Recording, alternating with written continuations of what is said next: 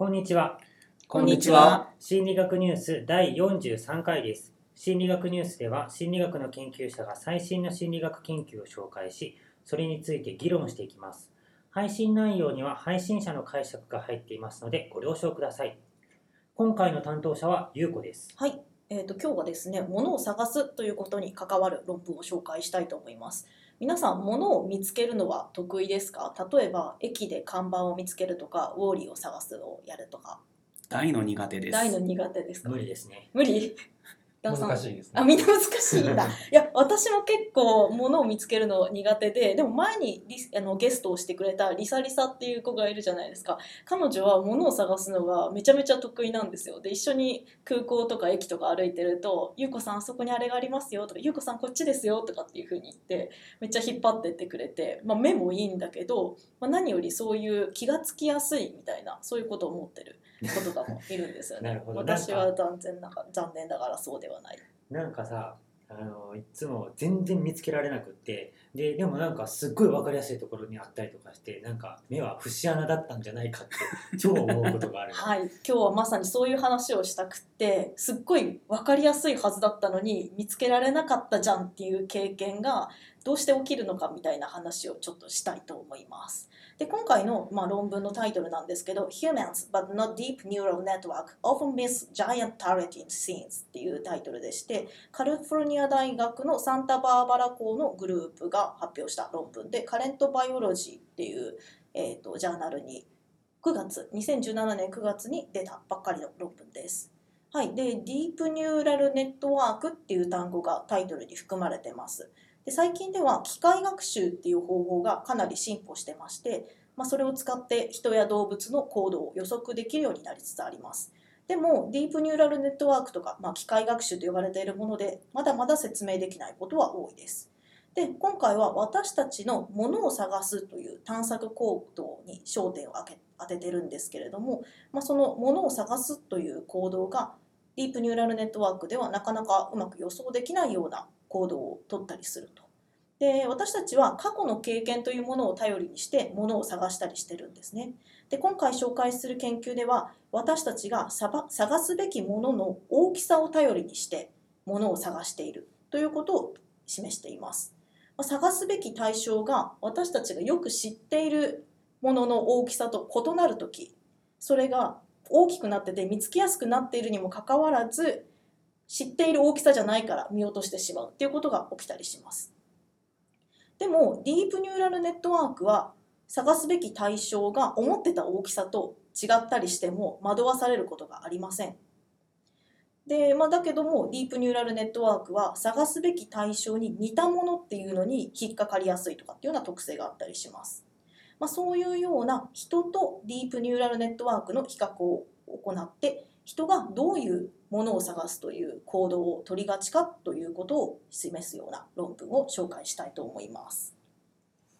で、えーとまだ何回かディープニューラルネットワークっていう単語が出てきまして最近皆さん耳にする機会が増えた言葉じゃないかなというふうに思います。ディープラーニングとかっていうふうに言ったりしますね。アルファ5とかってご存知でしょうか？はい、聞いたことはありますね。うんあの、Google さんが作った囲碁でしたっけ？そうめっちゃ強い囲碁のソフトウェア、囲碁のあの世界チャンピオンを倒したっていう。そうそうその通りです、まあ、あれもディープラーニングっていう手法を使っていたりしますね。あとはコンピューターが猫を見分けられるようになったとかっていうような話も、えー、とお最近の話だと思いますけれども、まあ、結構あの使われてきている手法ですね。で私も全然機械学習は専門じゃないんですけれども最近やっぱりあの自分にとって知らなければならないトピックだなっていうふうに思ってきていますでニューラルネットワークっていうのは人間の脳内にある神経細胞、まあ、これをニューロンっていうふうに言ったりしますけれどもニューロンのつながりを数学的なモデルで表現しているものですなので人間の頭の中にあるニューロンっていうのを模しているというモデルなんですけれども、まあ、ニューロンは電気信号として情報の伝達を行うわけですね。でその際にニューロン同士のつながりの強さによって情報の伝わりやすさっていうのが変わってきます。でこれをうまくモデル化することで人の行動を予測したりとか適切な回答を見つけたりすることができると。でディープニューラルネットワークっていうのはこうしたニューラルネットワークって言われているネットワークをいくつも持っていてそれでデータを扱えるというものです。結構難しい話なんですけれども。はい簡略化するとこんな感じですかね。で話を戻して今回の研究では物を探すっていう行動において人とディープニューラルネットワークっていうのを比べています。で物を探すっていうのを私たちは日常的にしているわけですね。でいろいろな物体とかその特徴っていうのを人の脳はものすごく早く処理することができます。例えば洗面所で歯ブラシを探す時歯ブラシがよく現れる場所に私たちの視線は真っ先に向かうっていうようなことがあります。でいつもの場所に歯ブラシがなかったりするとどこだどこだっていうふうに探すのが困難になってしまったりします。経験あると思います。でまあ私たちは常に物を探しながら世界の中で生きているっていうふうに言えるんですけれどもこの研究では探すべき物体の大きさが、まあ、手がかりとなっている。例えば歯ブラシを探している時にその歯ブラシが思ってたんよりでっかいみたいになった時に人はうまく見つけられるのかっていうことを検証しています。うんはい。まあ、串レベルの。大きさの歯ブラシはまず歯ブラシと考えないですよねでうん、も普通の人は、そうそう、そういうことですね。で、実験をやっていて人に物を探してもらうんですけれども、実験の中では歯ブラシとかコンピューターのマウスとかスマートフォンとかうんパーキングメーターとか日常の中で見るような物体を日常の風景の中で探すという課題をやってもらいます。でその中の3分の1の割合で探すべき対象が巨大になっていました。まあ、なのででっかい歯ブラシとかでっかいマウスとかでっかいスマートフォンとかっていうのになっていて、まあ、それを探してもらうとで3倍か4倍くらい大きさになってますで論文の中に図が置いてあるんだけど図が載ってるんですけどなかなかシュールででかっみたいな感じになっています。でもまあ大きくなっている分には人って探しやすくなってるんじゃないかなっていうふうにも考えられますよね。大きいものって目立ちますしちっちゃいものをこちょこちょ探すよりもより見つけやすくなるうんはずじゃないかっていうふうに考えることもできると思います。で参加者さんの課題なんですけれども、まあ、その探す課題をやる前に今から歯ブラシを探してもらいますよみたいな感じで告知があってパッと画面が変わってシーンが出てきて例えばバスルームとかね。でその中で歯ブラシを探せみたいになっているでたまに歯ブラシでっかい。で歯ブラシがない時もある。なかったらないですって答える。っていう感じですね。で1秒だけそのシーンっていうのが出てきますので探すべき対象があったかなかったかっていうのを回答してもらいますっていう感じでした。はい、そういう課題の中で探すべき対象例えば歯ブラシが巨大になっていると結構人はそれを見落としてしまうっていうことが分かりました。まあ、だからさっき周さんが言ったように、まあ、これは歯ブラシじゃないんじゃないかって考えたのかもしれませんし、まあ、すぐにそれを見つけることができなくなっていると。でもさっきも言ったけど本当は大きい方が見つけやすいはずですよね。それにもかかわらず見落としてしまうっていうのがちょっと面白いところだと思います。で次に物体を認識するのに優れている最新最新型のディープニューラルネットワークっていうのを使いまして、まあ、ディープニューラルネットワークがこのような行動パターンを示すかどうかっていうのを検証しました。まあ、なのでそういう実験で使ったようなシーンをインプットして探すべき対象があったと思われる場所をアウトプットして吐き出してもらうっていうのをそのニューラルネットワークを使ってやってみるとディープニューラルネットワークでは探すべき対象のサイズが大きくなっていたからといって見落とすことにはなりませんでした。まあ、なので大きくなってたらちゃんと大きくなっててもちゃんと見つけられるっていうことですね。まあそれはそうだろうっていう感じがしますよね。まあ、つまり人の特性としてどうも探そうと思っているものが思ってたより大きくなっていると見落としてしまうっていうことがあるらしいと。本当は目立つものの方が見見つけやすいはずなのにそうはならないっていうのが面白いところです。でまあそれはおそらく他の物体との相対的な大きさみたいなのを私たちは経験的にまあ知っているのでその知識を使っていて、まあ、それを使って物を探しているから思ってたんよりでかいみたいになっちゃうと見落としてしまうでそういうことはニューラルネットワークでは現れなかった。あすいません。これ物探す時って探す前に何を探すかっていうのを指定されるんですか？そうそうそう。歯ブラシ探してくださいとか。あ文字で指定されるそうそう。マウスを探してくださいとかっていうふうにパーンと出てでそこから画面が出るっていう流れらしいです。じゃあまあ歯ブラシ探せって言われたら歯ブラシサイズのものを探そうとするわけです、そうですね。多分そう、まあ、あと歯ブラシがよく出てきそうな位置とかっていうのを見るんだと思いますがその時に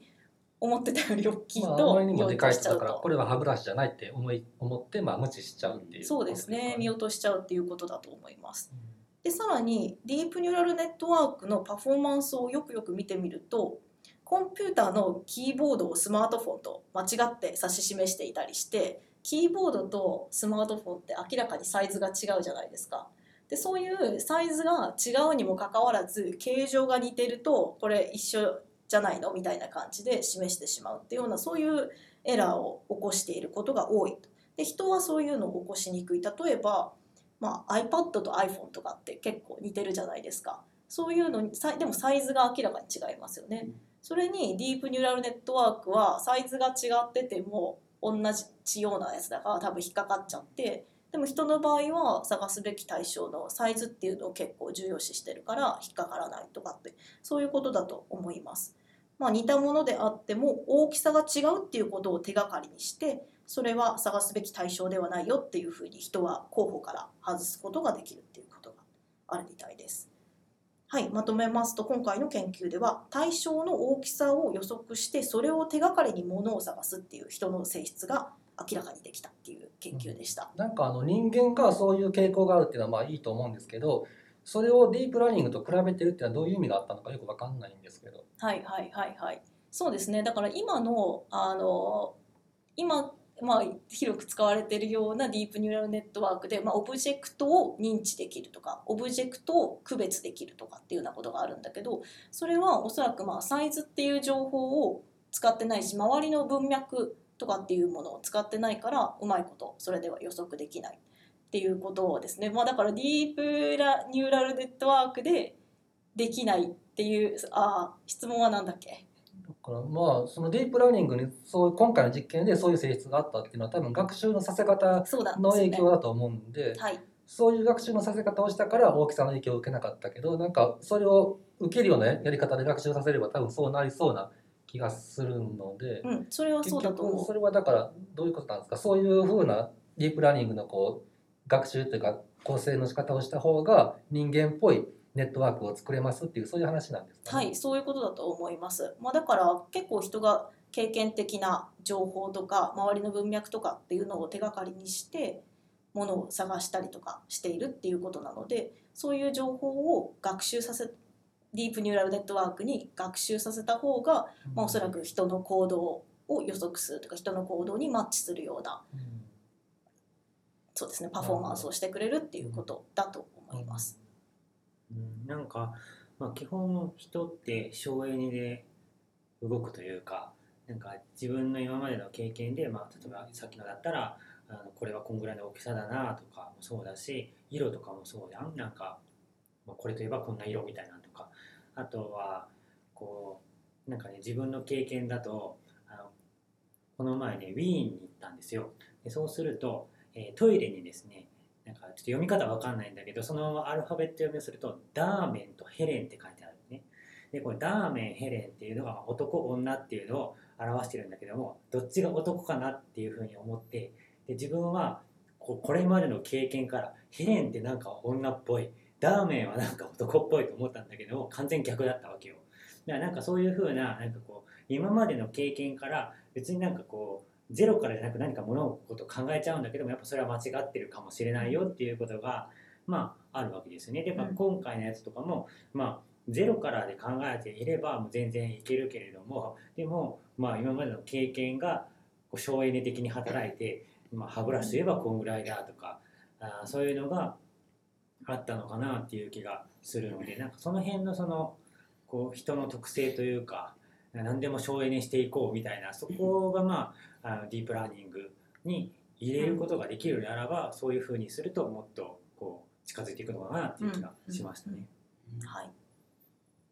なんかこうい私たちの世界って同じ形とか同じ機能を持ってるけどあの大きさが違うと全然違う使い方をするっていうのって結構あるじゃないですか。あのそれこそミニカーと車なんか全然違うわけであれはもしかしたらじゃあディープラーニングの機械は同じものだと認識しちゃう可能性があるってことですよね。そうですねまだたださっきダーさんが言ったようにそれを区別するのが必要だっていう場合は、それを学習させるっていうことはおそらくあのできるはずで、まあ、だからそういうそういう区別をさせるように学習させればディープニューラルネットワークでもできるテレできるってことはあると思います。